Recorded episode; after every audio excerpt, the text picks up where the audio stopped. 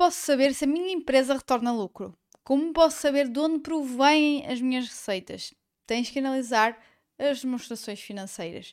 Neste episódio eu vou dizer-te quais são as três principais demonstrações financeiras e explicar-te em que consiste cada uma. Olá, business lovers! O meu nome é Andrea Rocha, sou business coach especialista em gestão e administração de negócios e este é o Business After Hours.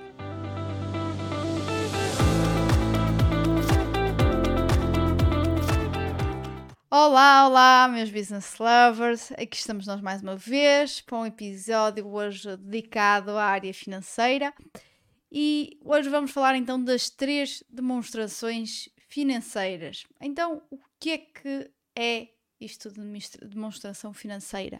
Uma demonstração financeira contém as atividades de uma empresa e revela a sua performance financeira. Então, existe devido ao crash da Bolsa de Nova York em 1929, que despolutou a Grande Depressão, da Great Depression. Até então, as empresas não tinham obrigação legal de revelar as suas finanças e por isso já entendes a necessidade de olhar para elas. São ferramentas informativas usadas por investidores para analisar a força financeira de uma empresa e fornecer uma imagem rápida da sua saúde financeira e do seu valor subjacente. A partir daí fazem previsões sobre o futuro da empresa, por exemplo, o preço futuro das ações no caso das empresas cotadas. Obviamente, também são, ou deveriam até ser mais utilizadas, pois falo sobre isso, por gestores e donos de empresas, tanto para perceber o estado atual do negócio como para perceber como pode crescer. Escalar um negócio depende de análise de demonstração financeira precisas e no tempo certo. De notar que o governo também utiliza administrações financeiras para apurar impostos a pagar por essa empresa. As três demonstrações financeiras são então demonstração de resultados, balanço patrimonial e demonstração de fluxo de caixa. Conceitos que estão presentes nas uh, demonstrações financeiras, vou aqui apenas mencionar alguns. Um, liabilities, uh, obrigações ou passivo, as dívidas da empresa, basicamente as obrigações da empresa, podem incluir hipotecas, dívidas de cartão de crédito, despesas acumuladas, tais como salários, Receita recebida em avanço também é considerada uma obrigação, pois implica que a empresa tem de pagar o produto ou serviço ao cliente mais tarde. Uh, ativos, tudo que tenha valor para a organização, como terreno, edifícios, equipamentos, contas a receber, accounts receivables, ou até certificados de depósito. Receitas, permite calcular a receita líquida, net income, ao subtrair os custos de operação do negócio. Despesas, basicamente custos dos ativos consumidos durante as operações normais da empresa. Ganhos, ou seja, aumento dos ativos líquidos, net assets. Perdas, decréscimo nos ativos líquidos. Rendimento global, todos os ganhos, receitas, despesas e perdas durante um período específico de tempo. Distribuição aos proprietários é o pagamento de lucros retidos aos proprietários da empresa investimento dos proprietários, acréscimo dos ativos líquidos devido à transferência de ativos dos proprietários para a empresa. Então, nas demonstrações de resultados, os resultados das operações da empresa uh, num determinado período, é isso que nós conseguimos ver. Uh, temos uma visão geral das receitas, despesas e receita líquida. O principal objetivo é exibir deta detalhes de rentabilidade e os resultados financeiros do negócio, mas é também eficaz eficaz a mostrar se as vendas e as receitas aumentaram quando comparados, por exemplo, com outros períodos de tempo. Então, permite que os investidores vejam quão bem os gestores da empresa estão a gerir a empresa. Existem receitas operacionais, derivam das atividades principais da empresa e não operacionais. Não provêm destas atividades e incluem, por exemplo, aqui o pagamento de juros. O lucro ou a receita líquida da empresa é dado pela receita menos os custos e impostos. Segue um padrão vertical e é, deve ser lida de cima para baixo. O número maior está em cima, a receita antes das despesas, e na, na última linha o menor, a receita líquida. Por este motivo, muitas vezes eh, essa receita é também chamada de top line e a receita líquida é chamada de bottom line. Então, depois passando ao balanço patrimonial. Trata-se de uma fotografia à empresa num determinado momento. Revela que a empresa possui ativos e quais são esses ativos, uh, o que deve, ou seja, o passivo, aqui as dívidas a outros, e as diferenças entre ambos, que é o capital social. O capital social basicamente é o dinheiro que seria distribuído pelos acionistas se todos os ativos fossem liquidados e todas as dívidas da empresa fossem pagas. Chama-se balanço patrimonial porque ambos os lados da equação têm que igualar os ativos são iguais aos passivos mais capital social.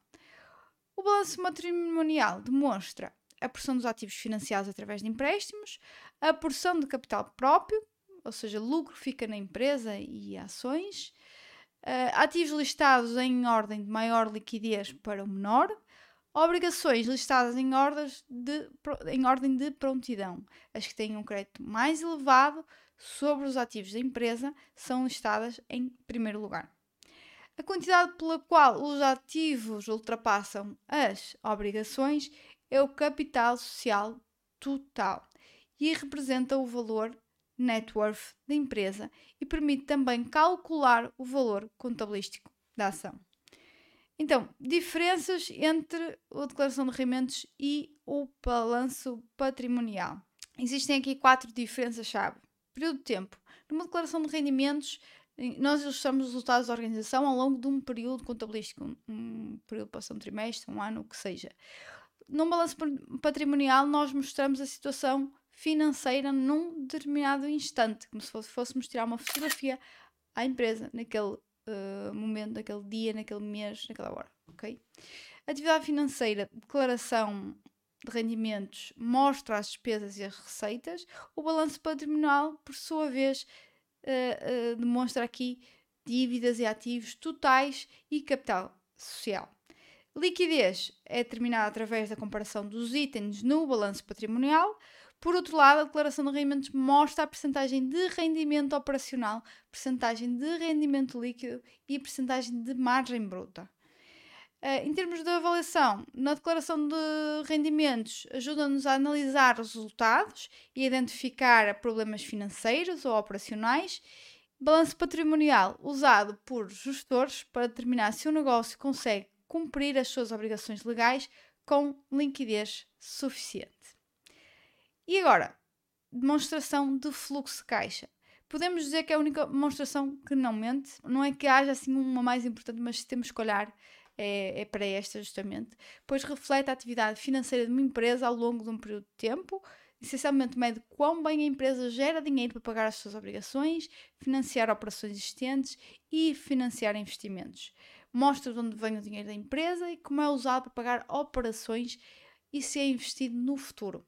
Permite uma análise mais completa da liquidez da empresa, a capacidade de pagar contas e credores e financiar o crescimento futuro do que as duas demonstrações financeiras já abordadas.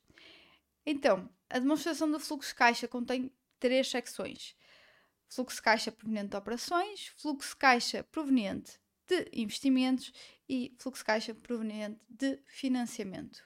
No caso do fluxo de caixa proveniente de operações, pois as receitas e as despesas da declaração de rendimentos são registadas quando uma empresa obtém receitas ou incorrem despesas, não necessariamente quando se recebe dinheiro ou paga, que é o caso aqui no fluxo caixa. É considerado pelos analistas como a forma mais importante de medir performance, pois é o método que vai uh, ser mais transparente e avaliar a saúde intrínseca do negócio. É o que vai determinar o quanto um negócio vale. Uma diminuição no fluxo de caixa devido a um aumento significativo de inventário pode significar que uma empresa está a ter problemas em vender produtos ou a recolher dinheiro dos clientes. Muitas outras conclusões e observações se podem tirar através do fluxo de caixa proveniente de operações. Inclusive, olhando para o fluxo de caixa como um todo, como um relatório, uh, para, para os três fluxos de caixa, para os três tipos dinheiro que entram e saem da empresa, nós conseguimos perceber se ela está a gerar dinheiro do dinheiro que interessa, ou seja, dinheiro proveniente das operações, ou dinheiro, por exemplo, de, vindo de ações de investimento. Ok, que é isso que vamos ver agora. Fluxo de caixa proveniente de investimento. Dinheiro recebido ou gasto em atividades de investimento, tais como comprar ações de outras empresas ou comprar propriedade ou equipamento. Fluxo de caixa proveniente de financiamento. Dinheiro recebido através de empréstimo ou emissões de ações, também uh, dinheiro despendido para uh, reembolsar empréstimos. Normalmente, uh, e aqui para finalizar, as demonstrações financeiras, o olhar para a parte financeira é o calcanhar daqueles da maior parte dos empresários, e aqui refiro mais até a PMEs, como é óbvio, em empresas maiores ou empresas cotadas, este uh, um outro olhar para isto, mas isto é o grande, uh, o grande calcanhar daqueles, dos nossos PMEs, dos nossos empresários, é não olhar para as demonstrações financeiras, não tirar conclusões através das demonstrações financeiras, tomar decisões de acordo com aquilo que nós vemos nestas demonstrações financeiras. Uh, inclusive, uh, muitas vezes há aquelas há, há, propostas de compra para empresas pequenas porque a empresa é, é interessante por determinado motivo e perguntam não é, aqui ao empresário ou ao dono da empresa uh, por, pelas demonstrações financeiras, determinadas conclusões e o que é certo é que não sabem, não é? E isto é que atesta efetivamente não é as minhas vendas, não é o meu marketing, não é o meu posicionamento, não é o meu número de seguidores, isto para uh, agora no mundo mais digital, não é isso que vai determinar o sucesso da minha empresa e a prosperidade dele. O que vai determinar é a capacidade que eu tenho de uh, retirar uh, retorno dos meus ativos, de gerar fluxo de caixa ok? Constante e consistente. E bom, assim chegamos ao final de mais um episódio de Business After Hours. Espero que tenha sido útil. Obrigada por estarem a ouvir. Espero ter-vos aqui no próximo episódio. Entretanto, até ao próximo episódio, vejam as novidades nas redes sociais, LinkedIn Instagram, Andreia Castro Rocha. Os links estão disponíveis na descrição. Aguardo as vossas mensagens e comentários por lá. Deixem até sugestões de temas aqui para o podcast classifiquem este podcast, pois acreditem ou não, isso vai ajudar a que mais pessoas o conheçam e ouçam, e por isso também possa ser útil para elas. Até lá, stay tuned!